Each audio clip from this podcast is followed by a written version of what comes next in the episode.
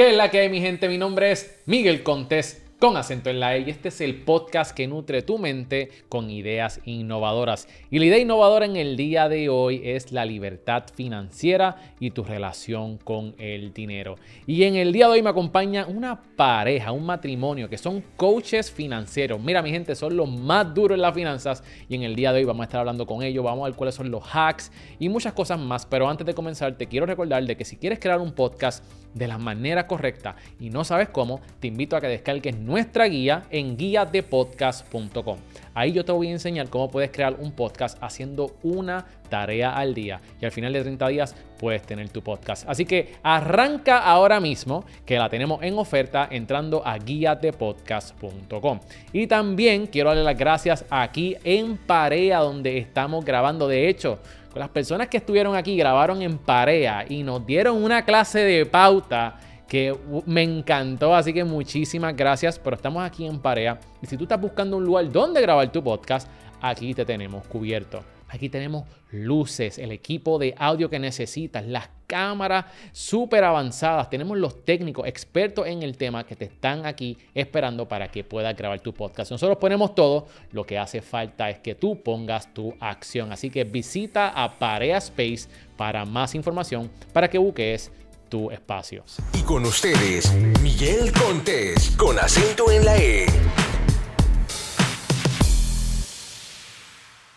Bueno, mi gente, vamos directo a lo que vinimos y conmigo me acompañan, como les mencioné, los más duros en finanzas, a Manolo y su Hailey de Café on a Budget. ¿Cómo ¿Qué está pasando, Miguel? ¿Qué está pasando, Miguel? Mano, yo estoy súper contentos de tenerlos aquí porque este, nosotros llevamos historia, vamos a decirlo así. Nosotros nos conocemos hace varios años. Manolo y su Hailey formaron parte de un mastermind que tuve donde estuve dándole un adiestramiento a unos podcasters de cómo pueden crecer sus podcasts. Y definitivamente este, hubo progreso y están aquí en el día de hoy. Y yo estoy súper orgulloso de ustedes, déjenme decirles Gracias. algo. Gracias, Miguel. Han tenido un crecimiento en su podcast. Así que todas las personas que nos están viendo, asegúrense de seguir a Manolo y a su Hailey en su podcast. Manolo y su Hailey, cuéntenme, ¿qué los tiene más emocionados ahora mismo? Bueno, estar aquí. Estar aquí full. estar aquí full. Definitivamente. O sea, esta historia con Miguelo, ¿verdad? Viene de hace un tiempo atrás. Y tengo que decir rápido, rápido, que cuando nosotros llegamos a... Nosotros vivimos en Estados Unidos, cuenta larga, corta, ¿verdad? Vivimos en Estados Unidos por más de una década haciendo nuestra corporate thing. Y llegamos a Puerto Rico con una misión que la podemos hablar aquí o puedes ir y verla en el podcast. Nuestro podcast Vamos, se llama... vamos a hablarla aquí Vamos a también. hablarla aquí. Vamos a hablarla aquí. Pero el punto fue que cuando nosotros llegamos a Puerto Rico, yo dije, ok, ¿quiénes son los más duros aquí en lo que nosotros estamos haciendo? Nosotros tenemos que conectar con esa gente y nos aparece Miguel Contés en las redes sociales y yo voy rápidamente, ok, Miguelo, necesito ayuda, tengo este podcast, queremos monetizarlo y crecerlo y ahí fue cuando hicimos... Yes, yes, Y, yes, y yes. no es chiste, literalmente la persona que apareció fue pues Miguel Contés y entonces de ahí eh, salí- salió una llamada, empezamos a hablar por teléfono y, ya, está. Y ya Y está. Y ahí ahí está. estamos. So, básicamente Miguel fue de las primeras personas que conocimos cuando llegamos aquí. Literalmente. De vuelta. Brutal. Y en el día de hoy yo quiero, ¿verdad? Conocer su historia para presentársela a nuestra audiencia. En el día de hoy vamos a hablar sobre finanzas, pero vamos a hablar sobre la relación que nosotros tenemos con el dinero, con bienes raíces, ahorro, deuda.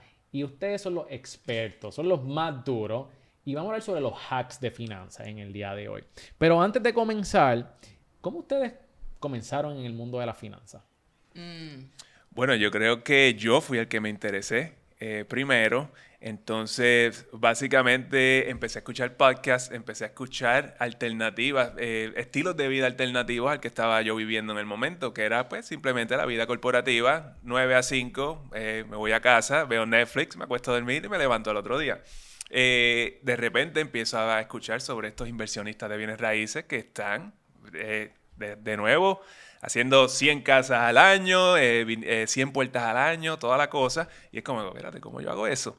Y entonces lo que se empieza a repetir es como que, ok, primero tú tienes que buscar la manera de tú salir de ese 9 a 5. De alguna manera, eso es lo primero que tienes que hacer, hacer un fondo de emergencia, sal- salir de todas tus deudas y todo esto, y entonces empieza a comprar tu primera casa y por ahí, por ahí fue la cosa. Entonces, allí fue cuando yo empiezo a hacer la matemática y la cosa, entonces voy a mi casa, eh, entonces eh, voy con un, en un whiteboard y le cuento a su Hailey, mira, esto es lo que podemos hacer. Y entonces toda nuestra vida puede ser diferente. Y ella me creyó 100%. bueno, fue un proceso, fue un proceso, ¿verdad? Eh, mi relación con el dinero y la forma en la que yo utilizaba el dinero era bien distinta a la que Manuel utilizaba su dinero. Manuel siempre era la persona que trataba de tener alguito en su cuenta de cheques. Yo era la persona que explotaba todo su cheque. Él estaba bastante tranquilo con una tarjeta de crédito. Yo tenía siete tarjetas de crédito. ¿Me entiendes? Este tipo, él, él invertía en acciones o en la bolsa. Yo tenía cero inversiones, no tenía ningún interés de 401k, etc. Y cuando él viene eh, a hablarme de estos números y toda esta cosa, yo todavía no estaba tan consciente de que yo no quería seguir haciendo lo que estaba haciendo, pero al ver esta posibilidad y al ver que, que eh, educarnos en las finanzas podía darnos otras alternativas de vida, ahí comencé a tomar bien en serio, ¿verdad? Lo que era, ok, ¿qué es lo que yo quiero hacer? Y esto que estoy haciendo es lo que quiero hacer. ¿Me siento bien haciendo esta vida corporativa? Sí, no. Cuando me di cuenta, cuando tuve claridad de que la respuesta era no, fue como que, ok, Manolo, ¿cómo lo hacemos? ¿Y entonces hace cuánto fue esto? Uh, 2017, 2016. Puede ir más para atrás, ¿verdad? Nuestra primera meta de ahorro fue nuestra boda. Y ahí fue que nos dimos cuenta, exacto, eso fue 2012, 2013, ahí nos dimos cuenta de que podíamos ahorrar. Y eso fue bien interesante porque de ahí se hizo como un juego. De ahí es quién ahorra más. Y entonces pues yo, yo me pongo bien competitivo y empiezo a ahorrar. Mira, ahorré tanto. Y dos mil, tres mil, qué sé yo qué más. pasando hambre, pasando como que estoy dispuesto a hacerlo todo. Eso me acuerda cuando yo estaba en la escuela, ¿verdad? Que yo quería guardar el par de chavitos, pues pasar un poquito de hambre para Exactamente. y de ahí viene eso probablemente. pero, eh, pero entonces ella empieza a preguntarme, espérate, pero ¿cómo tú lo hiciste? Y ahí fue que entonces sale lo de whiteboard, como que mira, esto es lo que, esta es la que hay. So, nosotros hicimos, o sea, eh, fuimos a través de un proceso, fue un proceso, ¿verdad? Y literalmente después que nosotros compramos nuestra primera casa, como todo el mundo hace, ¿verdad? Como que tu trabajo, tu casa, the normal thing, después que teníamos nuestra propiedad fue como que, ay, pero es que ahora nosotros estamos pagando el doble de lo que estamos pagando de renta y este tipo de, retos que la mayoría de las personas se, encuentran cuando están yendo a través de los pasos normales de comprar tu casa, tu carro, el trabajo, etcétera allí fue cuando, haciendo lo que es el cierre de nuestra propiedad, ahí fue como que, ok, vamos a meterle en serio, ahí cogimos los podcasts y los elevamos al próximo nivel, el consumo de información y de, educación era constante, él hacía commute hacia su trabajo una hora ida, una hora de vuelta en el tren en DC y eso era libros y podcasts todo el camino, yo hacía mi commute a mi trabajo y eran libros y podcasts todo el camino y llegábamos a la tarde a discutir lo que habíamos eh, leído, lo que habíamos aprendido y ahí, de ahí fue que salió todo este concepto, ¿verdad? De las conversaciones de dinero mientras nos tomábamos la tacita de café por la tarde mientras estábamos en la casa. Y después de un tiempo, hablando con amistades y todo esto, nos damos cuenta de que este conocimiento no es tan común. No, es tan común, no está allá afuera. No es que, quizás no es que sea muy común, pero sino que las parejas no están hablando de estos temas. Bueno, exacto. Las parejas es una cosa y lo otro, la gente alrededor tampoco. Cuando lo hablábamos, la gente del, grupo alrededor de nosotros, como que, espérate, pero ¿por qué no estamos hablando de estas cosas? Que mira, vamos a comprar casas, qué sé yo, vamos a hacer un deal. Y no encontramos eso. Pero lo que tú dices es bien cierto. Las parejas, pues, no, eh, no llegan a ese punto. Exacto. Y entonces pues ya eh, nosotros estábamos por ahí. Y esa fue la motivación, ver esta, esta información que nosotros estábamos adquiriendo, cómo nos estaba cambiando la vida a nosotros, ver que había una necesidad allá afuera y de que ahora estaba viniendo gente a preguntarnos a nosotros de una cosa y de la otra. Y fue como que, mira, nosotros aprendimos con un podcast, ¿por qué no hacemos un podcast? Excelente. Y es donde okay, so, Mi gente, yo espero que todos ustedes estén tomando nota porque Manol y su Haley acaban de darnos ciertas claves, varios hints ahí de cosas que ustedes pueden hacer y cómo se pueden preparar financieramente, ¿verdad? Para poder alcanzar sus metas. Ahora, ya mismito quiero volver al tema de las parejas, porque yo creo que es un tema sumamente importante. Si tú tienes una pareja, tú estás casado, tienes novio, estás planificando para el futuro, este podcast te va a venir súper bien. Así que presta mucha atención. Antes de entrar y llegar a eso, ¿cómo fue que ustedes transicionaron de, ok, estamos manejando nuestra finanza, vamos a comprar casa, vamos a planificarnos bien, hacer coaches de finanza? Bueno, pues aquí yo creo que fueron eh, las conversaciones que eh, tuvimos, estábamos todo, pasábamos todo el día aprendiendo algo. Por la tarde llegábamos del trabajo y eran las conversaciones, era directo a tomarnos una taza de café para hablar sobre lo que aprendimos en el día. Y ahí empezaron a salir todas estas conversaciones de dinero. Hasta el punto eh, que dijimos, pues vamos a hacer un podcast, porque si estamos aquí, yo pienso que hay un montón de gente que se puede beneficiar de esta conversación que estamos teniendo aquí ahora mismo. Y entonces de ahí fue que salió la idea del podcast. Y después del podcast, entonces empezó a salir lo demás. Claro. Eh, entonces su Hailey fue que se interesó por el coaching y toda la cosa. Eh, el podcast nos permitió poner como, yo digo que era una antenita allá afuera. De inicio, tú sabes que cuando comenzamos con un podcast, quizás, depende de cómo lo hagas, no va a tener tanta salida. Depende también de si ya tienes una marca personal desarrollada o no. Nosotros no teníamos nada, ninguna presencia en las redes, etc. So era crear un following y una comunidad from scratch. Eh, y aprender de una vez a hacer un podcast y a llevar un mensaje y a hablar frente a la cámara. Fue un proceso. Estábamos en medio de la pandemia. Había mucha necesidad por información. Nuestro podcast era en español. La mayoría de la información en ese momento era en inglés. Poco a poco va llegando gente trayéndonos sus problemas. Mira, me sucede esto. Mira, tengo esta dificultad con mi cuenta de retiro. Mira, no sé qué hacer. ¿Pago mis préstamos estudiantiles o no los pago? Ahora que estamos en este periodo de, ¿verdad? Y con cada persona que llegaba, a nosotros nos daba una idea de las necesidades que habían allá afuera y seguíamos tirándolo por esa antenita, que era el podcast. ¿Qué sucede? Cuando llegamos a Puerto Rico, que yo estoy buscando, ¿verdad? Eh, cómo continuar desarrollándonos, porque eso es importante para nosotros, seguir buscando formas de añadir tools al toolkit, me doy cuenta que existe este programa donde te ayudan, donde te certifican como un coach de dinero, pero no es un approach como el que nosotros estamos conscientes allá afuera, que nos sentamos, vamos a ver tus números, vamos a ver qué vamos a hacer. De eso se puede hacer, pero el tipo de coaching que yo aprendí iba más allá. Iba a lo que eran las emociones que las personas tenían con el dinero, iba sobre lo que eran los patrones de conducta que cada persona decide tener eh, sobre el dinero, sobre decisiones de dinero era mucho más abierto. Y ahí, a través de ese proceso, yo tuve que hacer ese programa de coaching yo misma.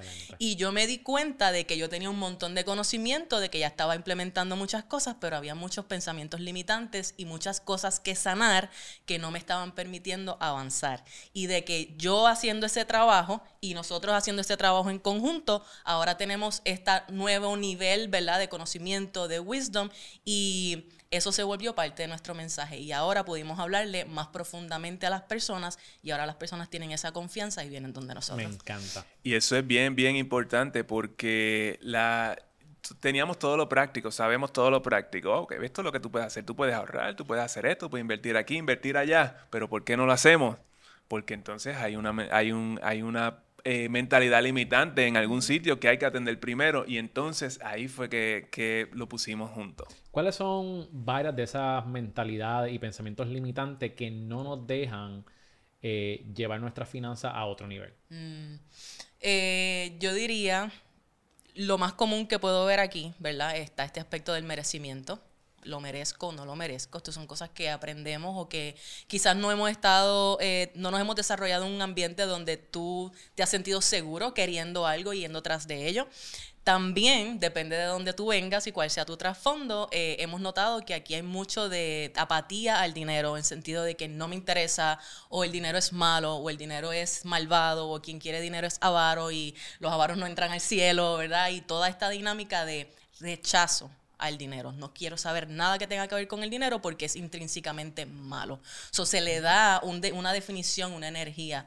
Eh, que no es real, ¿me entiendes? Sí, por eso, y entonces está esta cuestión polarizante entre lo que es una persona que tiene dinero y una que no tiene dinero. Entonces, eh, los que no tienen dinero, pues no les gusta la gente, los ricos por la razón que sea.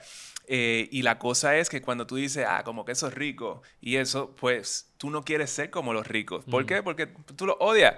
So, ¿Por qué yo quiero, yo no quiero tener dinero? Claro, y pero muchas veces esa misma gente que critica a los ricos dice, ah, que a los ricos lo único que les importa es el dinero, sin embargo, pasan 40, 50 horas trabajando a la semana para conseguirlo. 100%, totalmente de acuerdo. Porque también estamos aceptando que ese es el único camino, porque tenemos una necesidad del dinero, estamos ok con la idea de solamente sobrevivir, ¿verdad? Y no necesariamente thrive o, progresar. Y es interesante, de hecho, de camino aquí, hoy estaba teniendo una consulta, literalmente en el camino, con una muchacha y ella me estaba diciendo, lo que pasa es que mi papá, para él el dinero nunca fue importante. Él decía que el dinero no servía para nada, que no da la felicidad y de la misma forma que llegaba, por ahí mismo se iba. ¿Y qué está haciendo ella hoy? Ella hace mucho dinero, ella trabaja en venta, pero de la misma forma que llega, así mismo se va y no lo ve, no logra verlo en, en sus activos, no logra verlo en su estilo de vida, lo puede ver en las deudas que tiene. So, eh, ese es el tipo de creencias, ¿verdad?, que vamos obteniendo sin darnos cuenta, sin saberlo, de lo que es la programación que recibimos alrededor de nosotros. Todos tenemos una de una manera u otra y todos tenemos una diferente potencialmente. ¿Cómo entonces yo puedo coger, si yo tengo un pensamiento limitante, creo que lo primero sería identificar cuál es ese pensamiento limitante, pero entonces, ¿cómo yo lo lo, sobrepaso? ¿Cómo yo puedo quitar o sobrepasar ese pensamiento limitante? Eh, yo puedo contestar eh, primero, este, tienes que identificarlo, ¿verdad? Hay que saber identificarlo y no necesariamente es cómodo darnos cuenta de que tenemos un pensamiento limitante. Eso lo primero es darnos cuenta de que lo tenemos y permitirnos sentarnos en esa incomodidad. Es normal y no ponerle una definición, no darle juicio.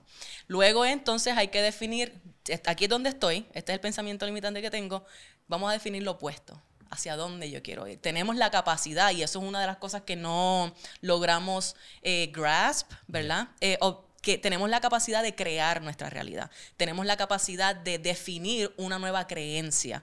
Primero hay que definirla y grabarla entonces en nuestro subconsciente, ¿verdad? Ok, so si mi pensamiento limitante es que no merezco el dinero, pues vamos a comenzar quizás estableciendo algún tipo de afirmación que digas, ¿verdad? Soy una persona rica y abundante. Y la escribes y la lees y la meditas y la repites todos los días y haces este ejercicio diario cuando te despiertas y cuando te vas a acostar, de tal manera que eso va definiendo un nuevo setting en tu cerebro, en tu set de creencias. Y ahora como tú crees distinto, actúas distinto. Exacto. Esto es un proceso pero primero hay que identificar dónde estoy y hacia dónde quiero ir. Creo que tú tienes que dar gracias por esa abundancia, que quizás ahora no la tienes o piensas que no la tienes, pero no, tú das gracias por esa abundancia todos los días. Eh, yo creo también que otra de las cosas que después que tú identificas cuál es el pensamiento limitante, tú tienes que buscar personas que piensen de la manera en que tú quieres pensar y rodearte de estas personas. Porque las personas que estén alrededor tuyo, si no piensan de, de esa manera, pues se, te hace bien, bien difícil tú salir de allí. ¿Por qué? Porque ustedes creen que me pasó con ustedes. Nosotros nos hemos encontrado a Miguel hoy en sitios espectaculares. y, y, ustedes dijeron unas cosas bien importantes que parecen simples para todos los que nos están viendo o nos están escuchando, porque mucha gente quiere, dame el one, two, three, que lo están dando, pero piensan que algo mucho más complicado y porque sea más complicado significa que va a dar mejor resultado. Miente, lo que, lo que nosotros estamos hablando en el día de hoy es simple pero sumamente poderoso y puede transformar tu vida. Lo que ustedes dijeron sobre cómo reprogramar nuestra mente, de que podamos coger y coger esas afirmaciones y hacerlas nuestras, porque dependiendo, o sea, nuestros pensamientos dictan cuáles son nuestras acciones. Y yo le he dicho aquí múltiples veces, que la gente que te rodea, tú eres el promedio de la gente que te rodea. Si tú te rodeas de perdedores, adivina que tú puedes ser un perdedor. El próximo, el próximo. 100%. A nosotros nos sucede que nos llegan personas a las consultas que nos dicen, literalmente, yo estoy aquí porque yo lo que necesito es hablar de esto con alguien. Porque mm. otra cosa es que el dinero, eh, quizás ahora menos que antes, pero el dinero aquí es un tabú. Yo quiero dejar de decir eso porque quiero que eso deje de ser una realidad. Pero nos ha llegado personas que quizás han crecido en ambientes donde el dinero sí es un tabú y para ellos es necesario estar rodeado de personas que donde ellos puedan vent o, decir, ¿verdad?, qué está pasando y tener una conversación que para ellos sea estimulante y les permita crecer. Definitivo. Y cuando tú tienes ese tipo de personas y esa comunidad, como ustedes la están creando, que, ¿sabes? Yo me acuerdo de, de, ustedes cuando nosotros nos conocimos primeramente y ahora ustedes tienen una, una comunidad que está sumamente explosiva. Pero cuando tú tienes esa gente de apoyo a tu alrededor, cosas bonitas empiezan a pasar, right? Se te pegan las actitudes de gente ganadora. Número dos, llegan oportunidades. So, todas estas personas están en una misma frecuencia, todo el mundo está buscando crecer y si tú tienes una oportunidad, yo estoy pasándome con ustedes y yo digo, mano, eh, yo quiero lograr X, Y, Z y como estamos en la misma frecuencia, tú vienes y me dices, Miguel, yo te, tengo que presentar a alguien. Mira, Miguel, yo estoy haciendo este tipo de negocio, yo creo que podemos hacer esto juntos. y, y por eso es tan importante las personas con las que te rodean. 100%. Totalmente de acuerdo. Ahora, A mí me encanta ustedes dos porque ustedes dos son un matrimonio que están emprendiendo juntos. Siempre admiro a las parejas que, que emprenden juntos. Este, y qué mejor que ustedes que se tienen al uno y al otro, que pasan la mayoría del tiempo juntos. Este, así que cuéntenos un poquito, este, antes de entrar en lo que son las finanzas y las parejas, ¿cómo ustedes se conocieron? ¡Ay, qué cute! Super cute. Eh, bueno, eh, desde que somos niños, básicamente, somos del mismo Barrio. barrio, fuimos a las mismas escuelas. ¿De qué barrio? Barrio Indios de Guayanilla. En Guayanilla. Yes. Eh, y entonces, eh, pues nada, íbamos a la iglesia. No, eh, bás- básicamente ahí fue donde nos conocimos, cuando teníamos como, no sé yo, 10 años, Más o menos. 9 años, 10 años. Wow. Sí. Y entonces, eh, bueno, después de eso eh, empezamos a salir después que nos graduamos de cuarto año. Yo estuve en una en un pursuit de... yo estaba enchulado de ella como que- Ocho, por ocho años estuviste ahí detrás de ella. No, No, no, por- necesariamente. No, todo ese pero por lo menos no. los últimos dos años de high school, Sí. bastante, bastante sólido. Y ella me ahí. vino a hacer caso cuando nos graduamos de cuarto año. Yes, yes, yes, yes. persistencia, persistencia. Persistencia muy importante. Y entonces, este, de ahí Fuimos nos fui- amigos primero. fuimos amigos por mucho tiempo primero. Sí. Y Mano- mira cómo Manolo lo hizo. Por mucho tiempo. Un montón. Por Tú mucho sabes que... Para los que nos están viendo, ¿verdad? Lo- por, por lo que nos están escuchando a través de Apple Podcast y Spotify, este, Manolo está alzando los ojos como que, ah, sí. Y la ceja como que, sí, fuimos amigos por mucho tiempo. por más del que debíamos. ¿verdad? Desde ahí, desde ahí. Ma- Por más del que debíamos, pero pues estamos donde estamos. Ok, ok. Pero, pero funcionó. Pasó lo que tenía que Sí, pasar. sí, pasó Ok. como tenía que pasar. Entonces fueron, fueron, fueron mejores amigos, se hicieron novios, ¿a qué edad? 18 años. 17, Yo tenía 17, sí. Y entonces, después de ahí, Nada, tú sabes, las cosas que todo el mundo hace. College, te gradúa. Después de college, eh, el mi último año él se fue de internado. Sí, yo Eh, para estuve, ahí ya yo estaba en Washington, D.C. y entonces un año después... Yo me mudé para DC también. Entonces su Hailey me siguió. Y ahí estuvimos 12 años. Gracias a Dios me siguió. Trabajando. ahí empezamos nuestra vida corporativa de lo, tú sabes, lo que todo el mundo hace. Trabajar, hanguear, ir a happy hours, viajar, comprarse un carro, una casa y lo próximo era tener hijos y ahí fue donde dijimos, espérate, vamos, vamos, Vamos a reevaluar todo. que, que es importante que tengan este tipo de, de conversaciones. Entonces, Mm. ¿cuándo, cuándo fue que ustedes se casaron? 2013. 2013. Ok, 2013. ¿Cuándo fue que ustedes empezaron a hablar sobre dinero como pareja? Mm. ¿Fue de novios? ¿Fue cuando se estaban a punto de casar o fue después que se casaron? Fue de novios y realmente la primera meta, eh, porque, ok, la primera meta eh, financiera básicamente fue- era hacer una boda. Porque nosotros queríamos hacer un clase de party. Y entonces nosotros fuimos, vamos a darle con esto, eh, darle, darle con todo. Entonces ahí fue que hicimos este juego del ahorro y toda la cosa, a ver cuánto podíamos ahorrar. Eso literalmente fue antes de casarnos. Y entonces eh, hicimos la boda como nosotros la quisimos, todo lo que nosotros quisimos en la boda lo tuvimos. Pero no hablaron sobre el futuro. ¿Cómo nosotros vamos a dividir No. las finanzas? ¿Cómo vamos a pagar las deudas? ¿Qué- No. No hablaron de No. nada No, de eso. salió, la manera en que salió era como que en este momento estamos ahorrando uno por un lado y uno por otro. De repente es como que, ok, ¿qué pasa si hacemos este cuenta joint? Una cuenta joint donde ponemos todo ahí, todo esto se va a agilizar y vamos a poder ahorrar mucho dinero más.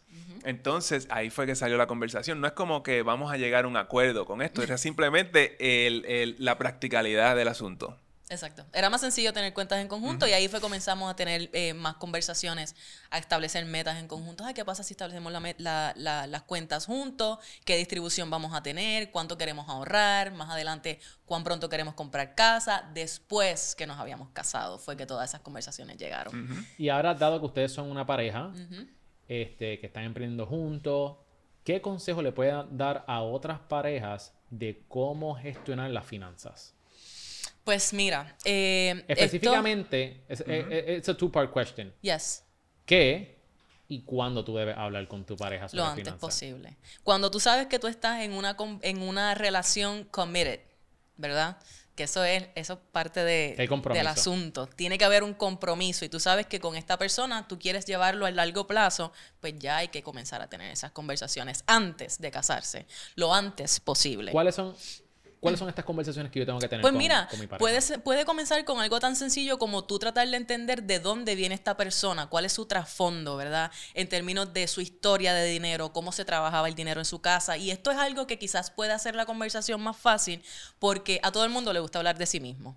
Y cuando tú vienes, ¿verdad? Y empiezas a hacer preguntas de tu niñez o de, ¿sabes? De, mira, ¿cómo era que se funcionaba en tu casa? ¿Y cómo hacían para esto? Y en mi casa era de esta manera. ¿Cómo era para ti?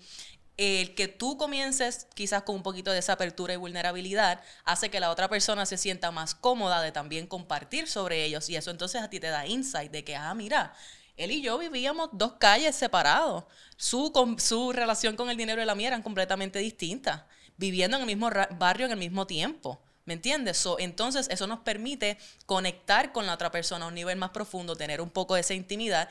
Y ahora, desde ese lugar, po- podemos venir a conociendo cuáles quizás sean tus retos y cuáles son los míos, cuáles son tus fortalezas y cuáles son las mías. Ahora podemos entonces comenzar a establecer algunos eh, metas en común. So, puede ser, vamos a combinar eh, cuentas o no vamos a combinar cuentas. No todo el mundo tiene que combinar cuentas. Es más práctico, es más fácil a veces, pero no todo el mundo tiene que hacerlo. Si lo vamos a hacer, ¿cuánto de nuestro ingreso vamos a, a contribuir? ¿Para cubrir los gastos de toda la casa o solamente para cubrir con hipoteca y, ¿sabe? Etcétera.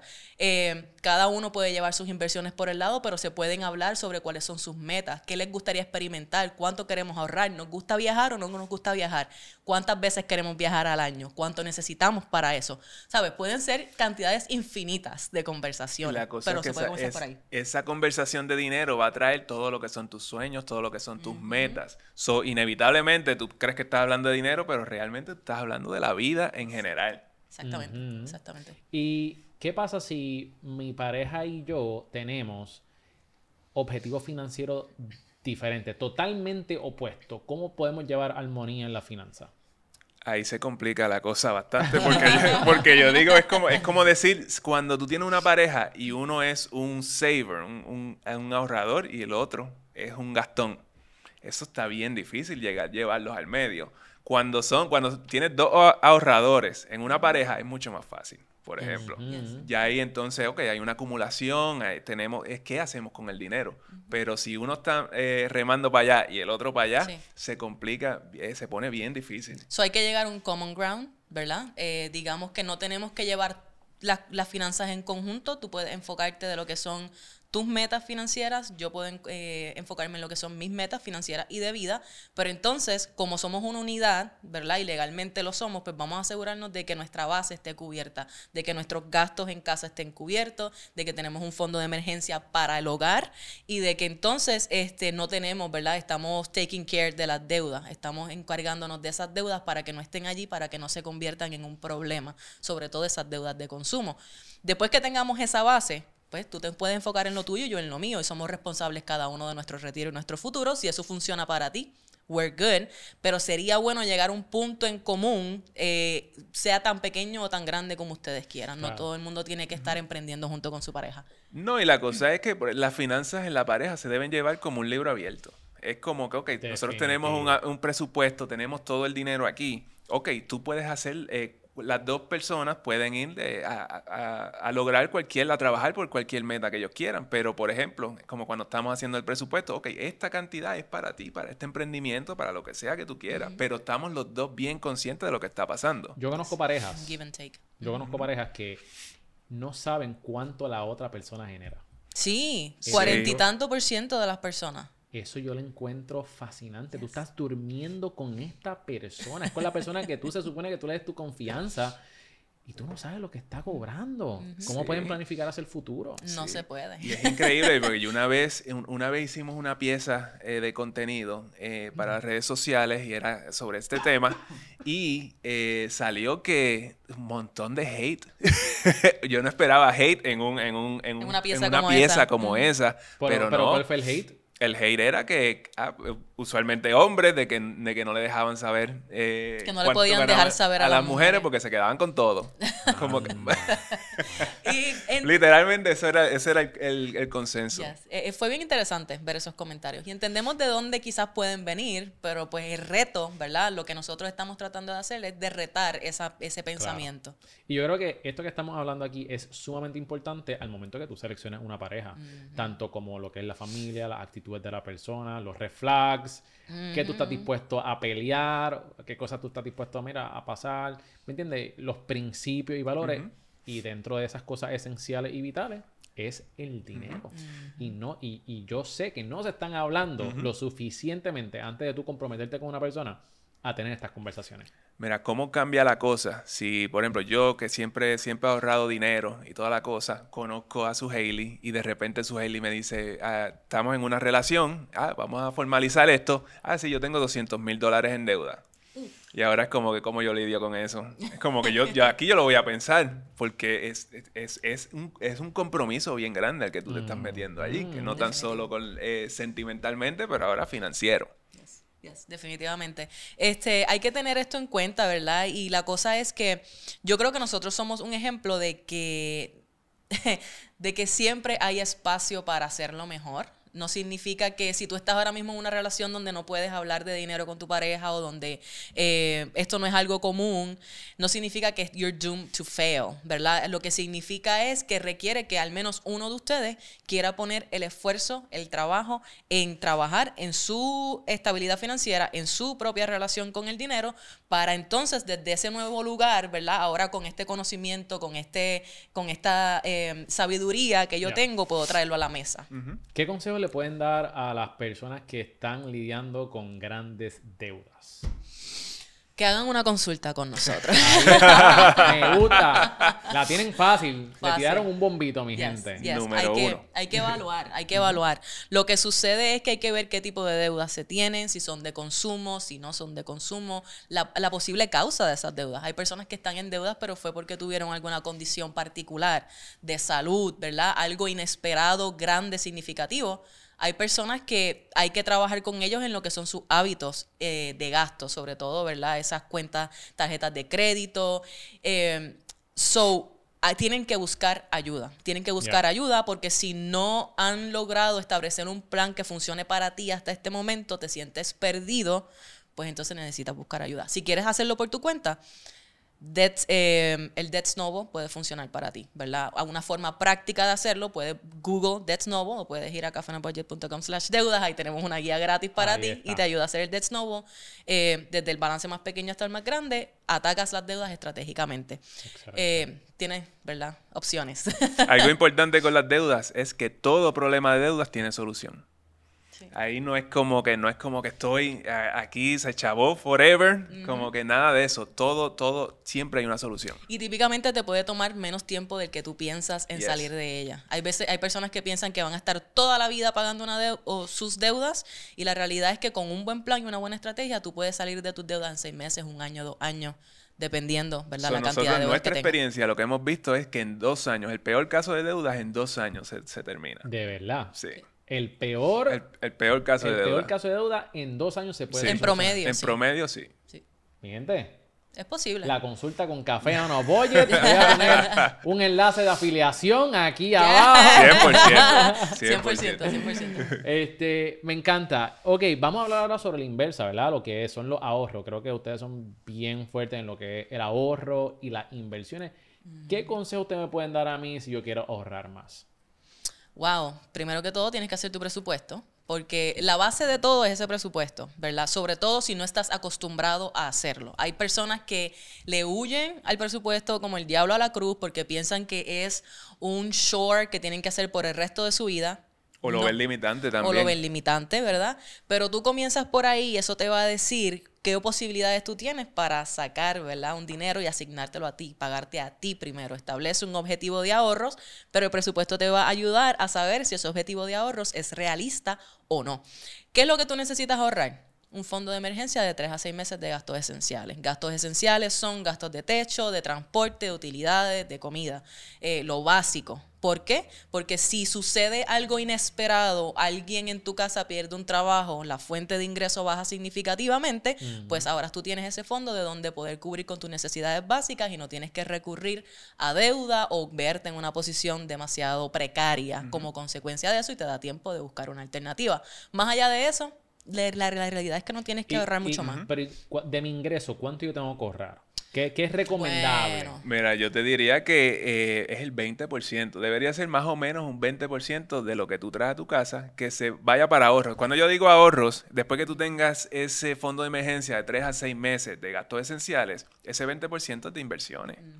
So, ese es, a eso es lo que yo le llamo ahorrar. Realmente son inversiones después que ya tú tienes ese fondo de emergencia. Herramientas de inversiones que hay por ahí para que la gente pueda buscar información y obviamente hacer una consulta con ustedes. ¿Qué, qué herramientas hay ahí? Yo he escuchado de fondos mutuos. Ah, para invertir, herramientas para invertir. Bueno, primero que todo, si tú eres empleado, explota tu 401k. Si tú tienes, ¿verdad? Este, este, este beneficio, ¿por qué tú quieres aprovechar tu 401k si tú eres empleado? Porque cuando tú aportas a tu 401k, tú estás teniendo beneficios contributivos. Y esto es algo que a la gente se le olvida o que quizás no tienen consciente, que yo no tenía consciente al principio de mi carrera. Tú puedes bajar lo que es tu taxable income cuando le aportas a tu 401k y eso te ayuda a pagar menos contribuciones. Si eso no te motiva a invertir allí, no sé qué te motivaría. Aparte de que tienes la posibilidad de que algunos empleadores te den un match. O sea, tú das un porcentaje, digamos que tú pones 5% de tu ingreso en tu 401k, hay empleadores que te van a matchar hasta ese 5% o un porcentaje de ese 5%. En palabras más sencillas, te están dando dinero por tu invertir Es, para tu es dinero gratis que tú tienes sobre la mesa y lo único que tú tienes que hacer es aportar 5% o el porcentaje que sea. Exactamente. Ahí quieres ver en qué fondos está el dinero eh, invertido, ¿verdad? ¿Cuál es el rendimiento que te está dando? Nuestra experiencia viendo fondos de algunas personas, eh, de las personas aquí en Puerto Rico, es que típicamente cuando tú estableces tus parámetros, eh, el sistema eh, tiende a coger muy buenos fondos, tiende a hacerlo por lo general. Eh, si no tienes 401k, pues las mejores formas aquí en Puerto Rico es invirtiéndolo en una cuenta de corretaje. Ya puede ser a través de Robinhood, a través de Fidelity, cualquier tipo de cuenta de corretaje puede ser eh, una herramienta súper buena. ¿Tú tienes alguna otra? Eh, real estate es otra manera que, que es súper buena. Y, y para lo, ¿verdad? Hablaste sobre las personas que están empleadas. ¿Qué opciones tienen los emprendedores? Que Mm. sea algo similar a lo que es un 401k. Ajá. ¿Tú quieres esa? Ah, bueno, Yo hablando aquí como que... no, bueno, aquí en este caso yo siempre, eh, eh, usualmente, si tú estás en Estados Unidos, yo te diría, por, abre una cuenta IRA y pon el dinero ahí. Pero en Puerto Rico las cuentas IRA las tenemos bien, bien limitadas. En el sentido de que una cuenta IRA en Puerto Rico, esos fondos tú no los puedes invertir eh, donde tú quieras, como se hace en Estados Unidos. En Estados Unidos, los fondos de una cuenta IRA, tú los puedes, si los quieres poner en Apple, pues lo puedes hacer. En Puerto Rico no. Sí. So, en ese caso, pues yo te diría, busca una cuenta de corretaje y entonces eh, empieza ahí a, a buscar fondos indexados, que son estos fondos que re- reflejan el S&P 500, que son la- las 500 compañías top de la economía americana. Y bueno, y empieza por allí. Alternativas también, eh, hemos escuchado de los planes Kiog aquí en Puerto Rico. Eh, yo no soy súper fan, yo prefiero invertirlo en, en mi producto, en mi negocio, en, en la bolsa de valores y en bienes raíces. Esos son mis picks personales. Pero hay cuentas Kiog que son un equivalente de lo que es una cuenta de retiro, como 401k una IRA, para emprendedores. Y también existe el solo 401k. También tú puedes hacer un 401k que es para ti como emprendedor. Tú, lo- la diferencia es que tú no vas a tener un empleador ahí aportando nada, so, pero tú puedes tener los beneficios de un 401k siendo emprendedor. Que. Ok, so si yo soy emprendedor, ¿verdad? Tengo todas estas opciones. Yo creo que también, eso sí, yo lo quiero hacer por mi cuenta, pero también yo puedo contratar a personas que se especializan Sí. en manejar nuestro, en nuestros Sí. fondos, ¿correcto? Sí, Ujú, 100%. ¿Quiénes son ese tipo de personas? ¿Cómo se llaman? Esos son eh, investor, eh, ay Dios mío, fund manager, eh, típicamente asesores financieros, asesores te, pueden, te pueden conectar con estas personas. Eh, ahí lo, lo que tú tienes que ver es cuáles son los fees que ellos te van a estar cobrando. Porque, por ejemplo, eh, a veces te, te venden fondos mutuos que los fees, lo- el expense ratio de estos fondos pueden ser más del 2%. Cuando tú tienes más de 2% en ese expense ratio, eso te come todas, todas, las- todas tus ganancias. Exacto. Que parece 2%, parece poco, pero al cabo de 20, 30 años son cientos de miles de ¿Qué dólares. ustedes piensan sobre los seguros de vida que tienen ahorro? Horrible. No. Son productos horribles. De veras. No hay nada que a mí eh, Hay me varios, haga... ok, varios retos que yo tengo Por con eso, esos por eso quise tirar la, la bombita, a ver qué ellos piensan. No, no. Mira, yo prefiero Ajá. comprar un seguro de vida a término que para nosotros que somos Right. jóvenes son bien económicos. Tú puedes tener un seguro de vida de 500 mil, un millón de dólares y pagar como que 70 dólares al mes, una cosa ridícula. Y el restante del dinero, ¿verdad? Digamos que tienes mil dólares, digamos que tú pones tus 100 dólares en tu seguro y en los 900 los inviertes en la bolsa de valores, como en un fondo indexado, como Manuel dice, ¿verdad? Y ese dinero te va a rendir mucho más que si lo pones en un IUL o este tipo de productos. ¿Por qué? Porque los IULs limitan primero que todo tus ganancias. So, ¿verdad? Tienes un tope de ganancias de rendimiento, 5, 6, 7%, dependiendo con quién lo estés haciendo. Aparte de que también hay otros fees. Y al momento de retirarlo, pues pueden haber algunas, ¿verdad? Unas letras pequeñas que te hagan la vida un poquito Y difícil. la cosa es que yo, tú vas a pagar ahí 200, 250 dólares mínimo eh, mensual, cuando de verdad tú podrías estar en, con- en un, en un seguro a término por 20 años pagando ses- 60 dólares, 70 dólares, te cubre ahí medio millón por si acaso pasa algo, y el resto tú lo estás invirtiendo, como, como su Haley está diciendo. So, eso te va a dar- el rendimiento de eso es tan y tan eh, por encima de lo que te está ofreciendo estos productos, que para mí no hace ningún tipo de sentido. Otra cosa es que esta gente te garantiza rendimiento. There is no such thing como una inversión garantizada. Si alguien te está garantizando los resultados de una inversión, huye. That's a red flag. ¿Qué herramientas, por ejemplo? Ok, so ya hablamos sobre inversiones, ahorro, deudas. ¿Cómo yo puedo monitorear mi, mi finanzas? ¿Ustedes recomiendan algunos apps? ¿Qué Sí. herramientas, Sí. tácticas pueden recomendarnos a las personas que nos están Ay, escuchando y viendo? So, apps hay muchísimo, ¿verdad? Eh, por ejemplo, hay apps para monitorear tus gastos. Nosotros usamos uno que hay gente que no le gusta Dave Ramsey. Yo tengo una relación amor-odio con Dave Ramsey, pero su producto de monitoreo de gastos es súper bueno y ese es el que nosotros usamos desde el 2017 literalmente. Esto es como un QuickBooks o... Es como un QuickBooks Ok. para tus gastos personales.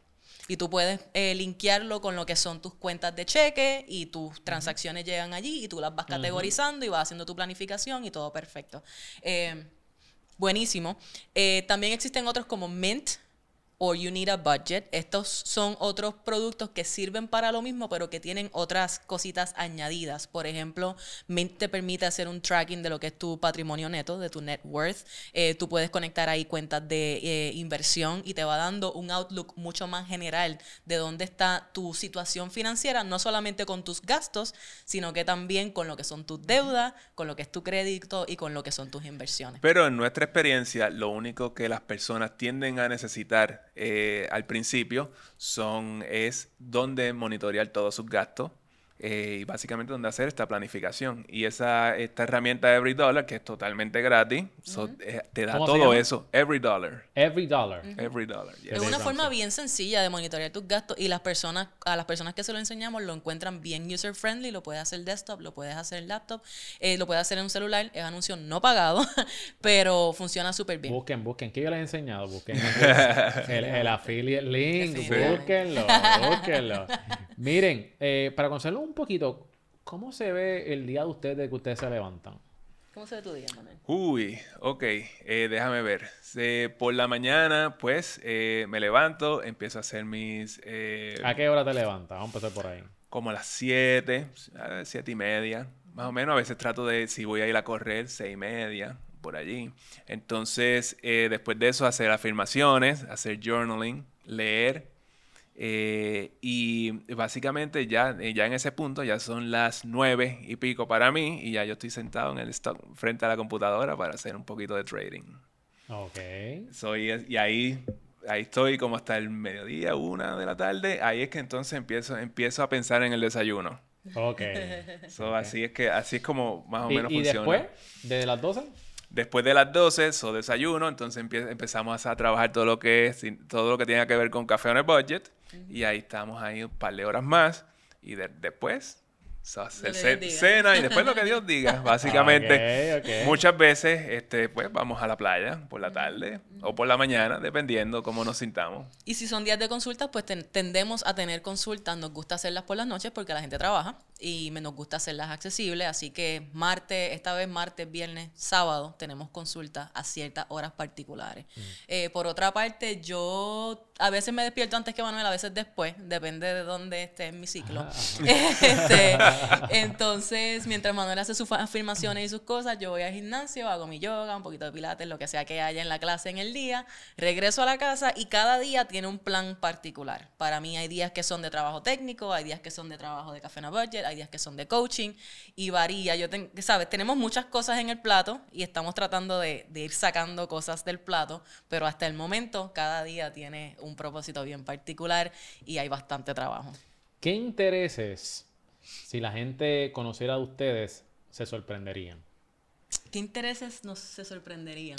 Eh, bueno, no sé, soy fanático de la lucha libre. ¡Ah, tanga! Yo lo sabía. Yo lo sabía. Esa es una de ellas. Si yo no hubiera, eh, si esta no fuera la carrera que escogí, hubiera sido luchador. Ok. Esa, esa era, era a ese punto. Eh, otra cosa, el, el gimnasio, hemos hecho eh, powerlifting, eh, competíamos de powerlifting. Su Hailey era la campeona, ella top 5 en Maryland, ella fue a Nationals, toda la cosa. Powerlifting Este, fue una, una etapa de nuestra vida bien buena. Qué brutal. Y Bien fue, es, fue- es, eh, tú tratar, trabajar duro para tú levantar un peso por tanto, tanto tiempo para que suba 5 libras, es como que eso te pone en otro mindset totalmente, totalmente distinto. Yes. So, tenemos a Manolo, potencialmente luchador en un futuro, Ajá, quién sabe. Y su Hailey. Yes. Yo hice, yo hice powerlifting, eso fue súper bueno. Ahora estoy cambiando, ahora estoy más en lo como te dije, yoga y toda la cosa. Eh, me gusta aprender mucho del aspecto espiritual. Eh, es algo que me atrae de, de cualquier ámbito, ¿verdad? No es necesariamente religioso, sino cómo puedo volverme más consciente de yo, de mí, de cómo soy, de mis limitaciones y de mis poderes, para así entonces poder eh, utilizarlo de la mejor manera para el servicio de las demás personas. Bueno, vamos entonces a la sección de la O, donde tienes que pensar rápido en- y escoger entre esto y lo otro. ¿Estás Uy, ready? qué miedo. Ajá. Uh. Vamos a Ok, ver. esto nunca, nunca me había pasado con una pareja, creo.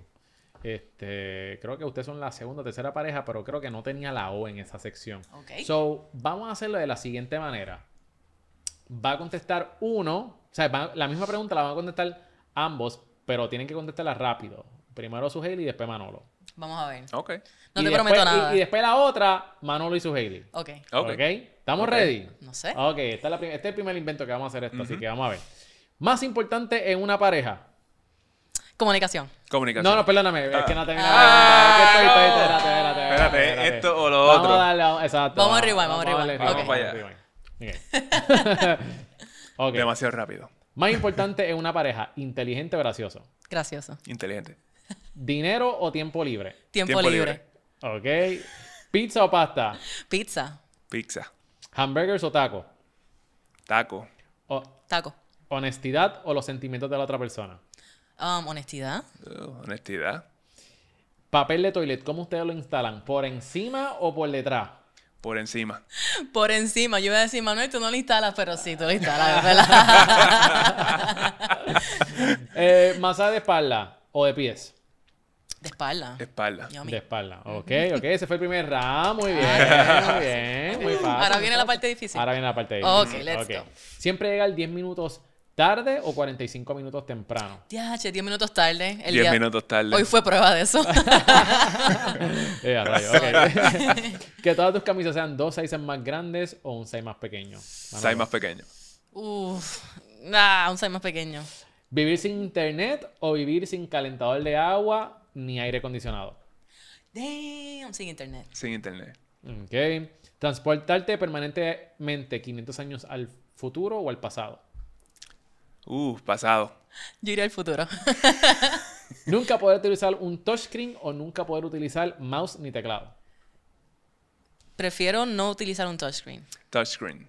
Ok, Y por último, ¿prefieren envejecer del cuello hacia arriba o del cuello hacia abajo?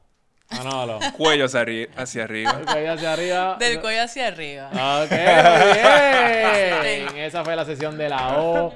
Vamos a movernos ahora a lo que es la sección de perspectivas de vida y mentalidades. Y les pregunto, ¿qué mentalidad ustedes entienden que es vital para prosperar? ¿Qué mentalidad? Bueno, mentalidad de ganador, men- mentalidad de merecimiento. Eso, comencé el episodio hablando de que no creemos que merecemos las cosas, tenemos que creer que merecemos todo lo bueno que el mundo tiene para ofrecer para nosotros y de ahí entonces podemos tomar acción correspondiente y hacer entonces esos deseos en realidad. Que tenemos todas las oportunidades enfrente. So, esa mentalidad de que todo, todo lo que tú tienes al frente es una oportunidad para tú echar para adelante. Cuando ustedes escuchan la palabra éxito, ¿qué viene a su mente? ¿Cómo ustedes definen el éxito? Para mí, es, para mí se, se, mm, se parece mucho a la definición que yo tengo de libertad financiera y es poder hacer con tu tiempo lo que tú quieras, ¿verdad? Sin que el dinero sea un obstáculo. ¿Por qué? Porque ahí lo estoy dando el lente del dinero. Pero es literalmente eso, es tener paz con lo que tú estás haciendo, con tu día a día, ¿verdad? Tratar de la forma más posible de tener paz.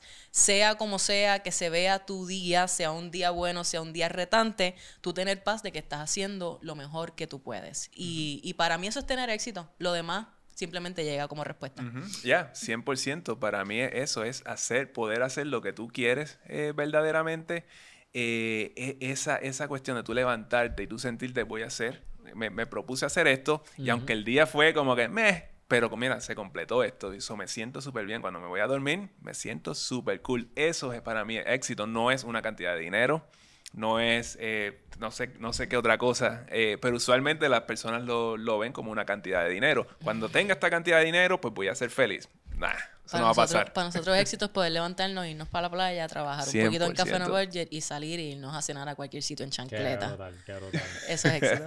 Me encantó esa definición, ¿verdad? De hacer lo que uno quiere sin que el dinero sea un obstáculo. Yo creo que eso define lo que puede ser libertad financiera, ¿verdad? Eh, porque todos nosotros tenemos sueños y aspiraciones y la gran mayoría de las veces el dinero es el obstáculo que se nos presenta. Queremos hacer esta compañía, pero yo necesito dinero para hacerlo. Que, by the way, muchas veces no necesitas dinero para comenzar un proyecto como eso, ¿right? Exactamente. Yo comencé mi empresa con cero dólares. Yo fui una de las marcas más reconocidas y de aquí de Puerto Rico y yo les dije, tú sabes qué, yo tengo estas ideas y si ustedes hacen esta idea, estos pueden ser los resultados. Y me dieron la oportunidad. Y así fue que yo comencé mi empresa. Así que, ¿sabes? Incluso hasta aprendí los otros días que hasta para el real estate, para tú poder invertir en el real estate, No necesitas no dinero. necesitas dinero. Y yo me quedé como que, pf, como que, ¿what?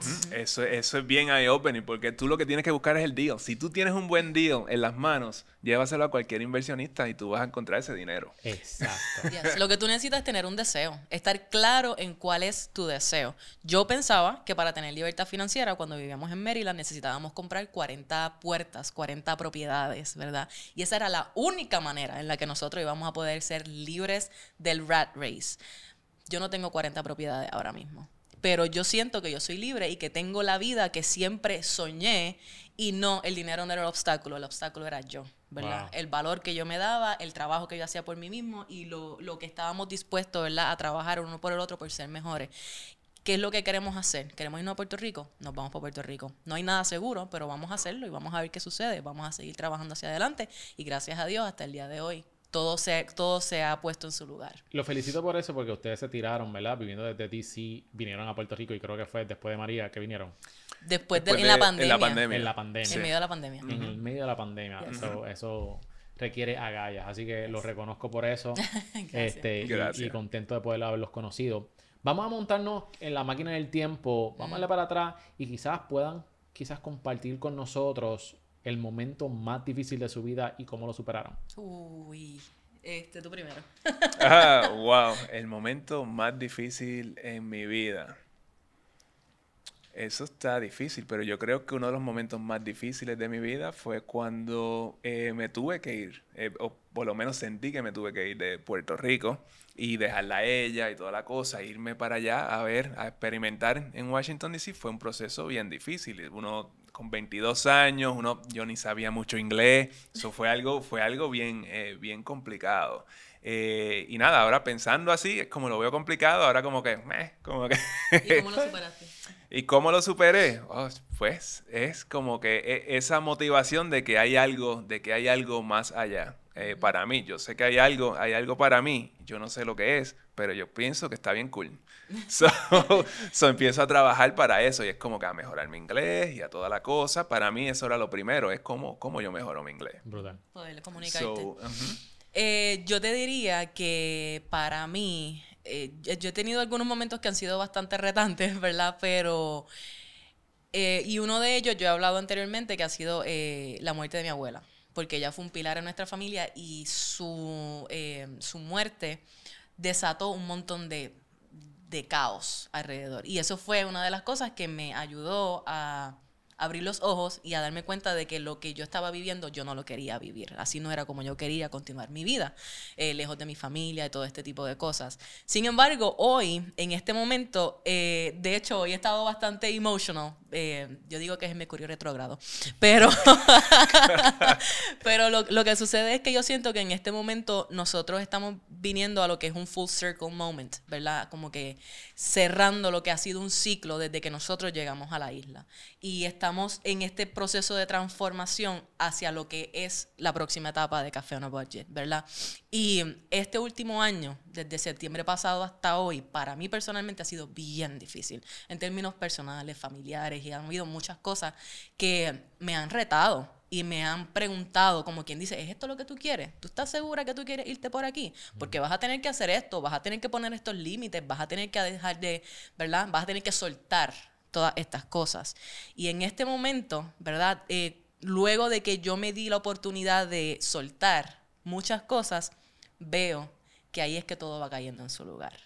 Y hay veces que la forma de sobrepasar un momento retante es esa, es tú soltar lo que no es tuyo, soltar las cargas que no te corresponden y simplemente tú tener tu plan, tener tu visión, tener tu plan de acción, tomar acción todos los días y el resto ponerlo en las manos de Dios, que Él es quien se encarga, ¿verdad?, de ponerte las personas y ponerte las situaciones correctas en tu vida para moverte adelante. Muchísimas gracias por compartir eso con nosotros. Yo sé que lo que ustedes acaban de decir va, va a tocar la vida de alguien y aunque sea una persona se siente movida y cambia su vida, yo creo que aquí cumplimos el propósito. Exactamente. Full, Ajá. 100%. Así que muchísimas gracias por compartir eso. Última pregunta.